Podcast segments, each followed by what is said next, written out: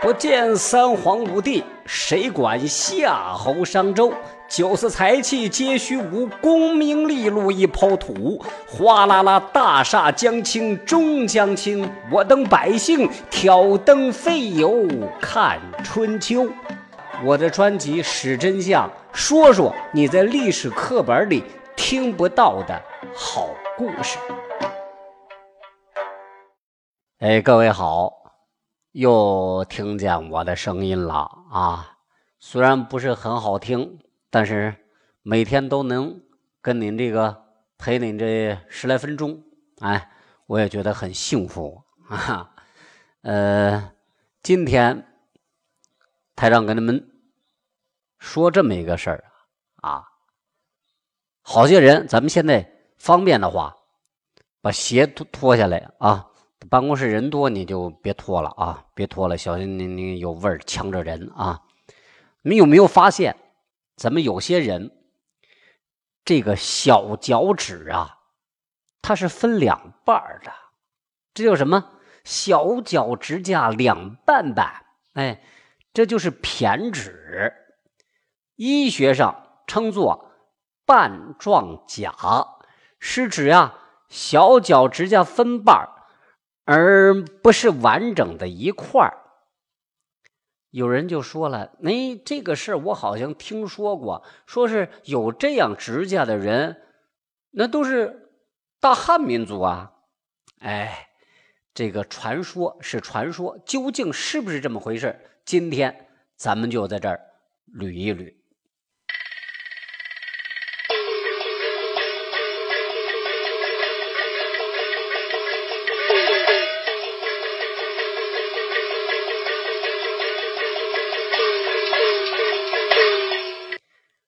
什么人会有这个偏指呢？山西人最有可能是偏指。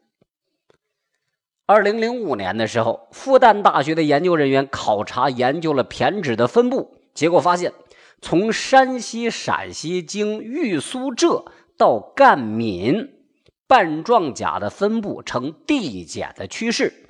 这表明啊，半状甲的分布的确。与山西移民分布呈现显著的相关，在山西的洪洞县，哎，呃，苏三立了洪洞县，就是那个不念洞啊，这个一定要念洪洞县啊，你念洪洞县人会笑的。那山西人就不知道什么叫洪洞县，都是洪洞县啊。在洪洞这个地方，半状甲发生的频率为。百分之七十九点五一，但是这个数据也表示，还有百分之二十点四九的山西人并不是偏执啊。同样，每个省份都有偏执的人，偏执的分布在不同地区只有频率差异，而不存在有和没有的差异。因此呀，你很难说拿这个来作为区分地域。和种族的一个指标。说到咱们大陕西，陕西有百分之七十九点一七的人小脚指甲分了瓣了，然后是河南百分之六十三点七四，呃，浙江是百分之六十二点五四，江苏呢是百分之六十二点四五，到了福建，汉族偏指只有百分之三十七点八。江西是三十六点八四啊，百分之。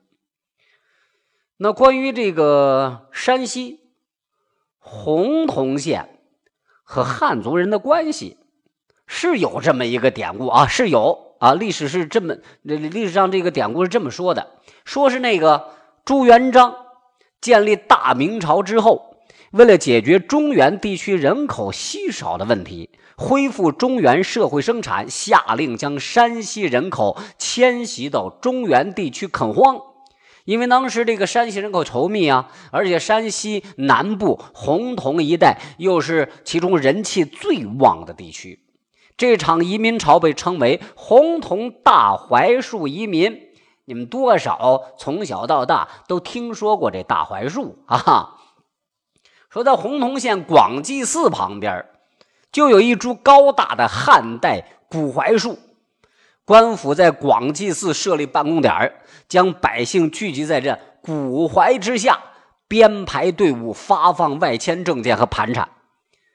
呃，从这个时候就有了这个脚趾两半半的传说，那就来了啊！当时啊，说这官兵强行移民，老百姓都不愿意啊，有些人就跑啊，逮回来又跑，为了防止这个人再逃跑，就将每个人的小脚趾啊砍上一刀，以作标记。所以到后来啊，移民的后代。那小脚趾就成了两半半了，这是一个这个民间传说啊。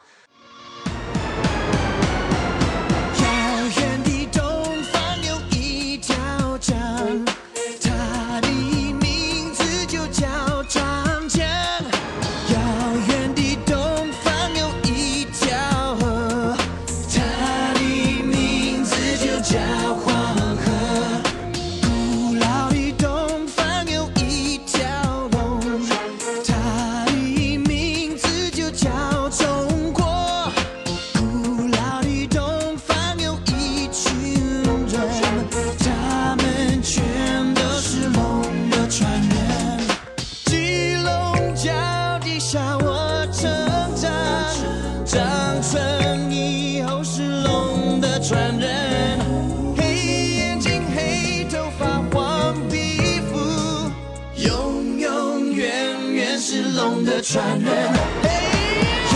远的东方有一条江，它的名字就叫长江。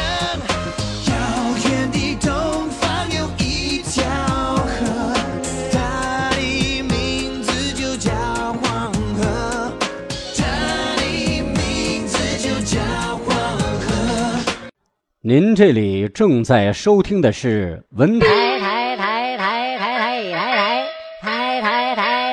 台台长的是真相，就为好玩儿。那那个红铜移民和汉族人究竟有什么关系？这里一个关键词就是中原，因为传说中啊，山西移民主要迁到了中原地区，而中原呢，一直被认为是。汉族的啊，首先聚集和汉族成型的这个地区，汉族最早的得名就从汉朝开始的呀。汉朝时期的中原人就是最初的汉族人的定义。汉族认为啊，起源于中原的华夏文明是世界的中心，而华夏之外的民族都被称为蛮夷。这样的。划分才有我族的身份认同，内助下而外夷狄，非我族类，其心必异。树敌之态，不与华同。啊，这些说的就是啊，我们大汉族怎么怎么怎么了得？你们那个那那那怎么怎么不行啊？这就是当时这个大汉民族啊，对其他各民族的这种认识啊，那是有问题的啊。嗯，但是话说回来，说中原的范围一直都在变化，不过都是从这个最初的河南洛阳向外扩散的。明朝朱元璋时期的中原已经覆盖了整个黄河中下游地区。那么，既然红铜移民迁入了这个中原地带，而中原又是汉族文化和生活的中心地带，那这个传说就变成了红铜县是汉族人的根。之所在了，嘿，传说是这么说的。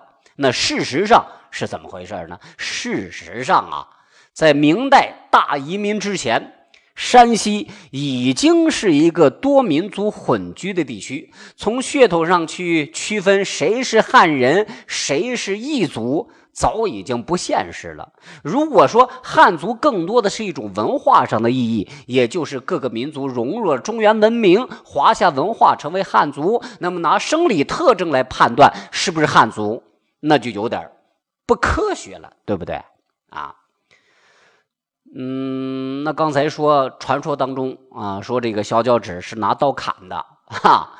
呃，偏执当然不是红铜移民脚趾被那些官兵砍了一刀砍来的，偏执可能是古代华夏族的一个生理特征，也可能啊是某个已经融入汉族的古代少数民族的生理特征，那就成了更早的民族融合的产物和印记了。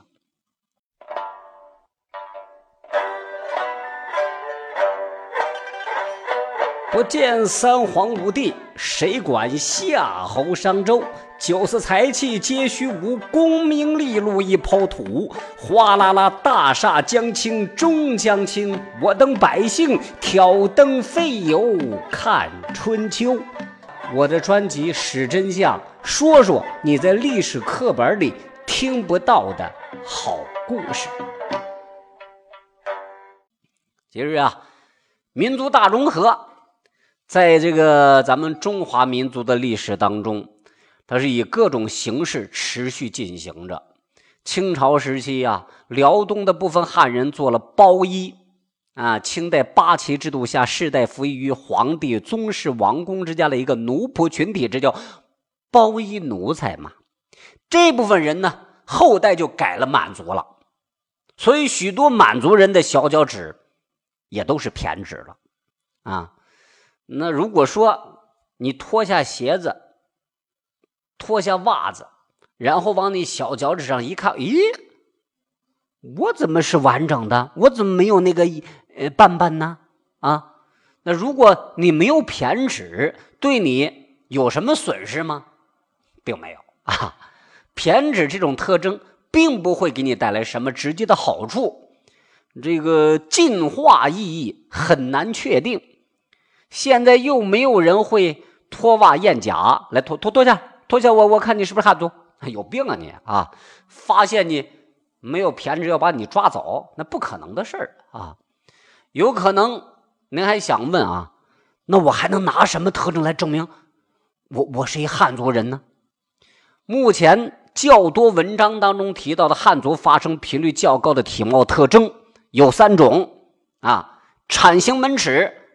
蒙古褶和婴儿身上的青斑，咱们首先来说这第一种铲形门齿，汉族人的显性遗传特征。上颌两颗门齿的两边缘翻卷成棱，中间低洼，活像一把铲子。这种门齿啊，在汉族人当中出现的这个几率是百分之九十八。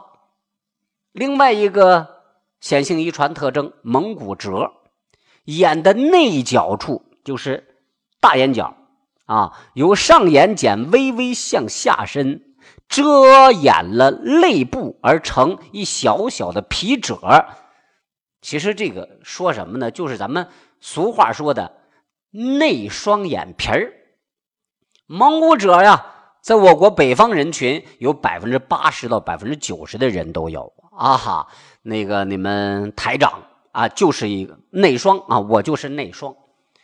呃，另外还有这个青斑，婴儿屁股上底部或者其他部位，一般都在这个屁股上或者背部，淡灰色或者青灰色的斑块，通常到一两岁才能褪去。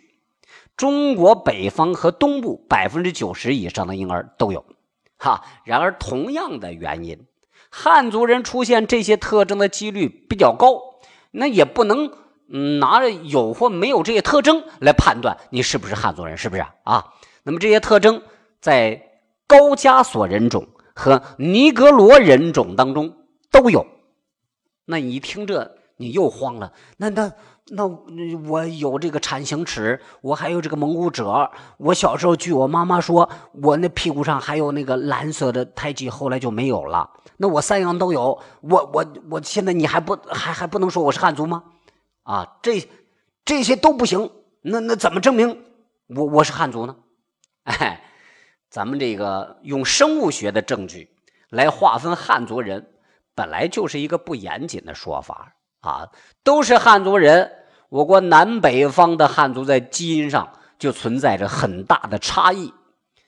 其实咱们汉族人，别说汉族人，好多民族在历史上本来就是在融合和变化，具体到个体，只能说遗传基因中哪一个种族的成分多一些而已，并不能把它拿来作为这个证明的依据。好了，今天的实真相又该结束了啊！还是老话啊，欢迎订阅，欢迎推广。你们的推广就是。嗯，跟我在这个你们那个方便的话啊，在这个朋友圈里头、微信、微博里头啊，嗯，都都都给转发一下，好不好？谢谢各位。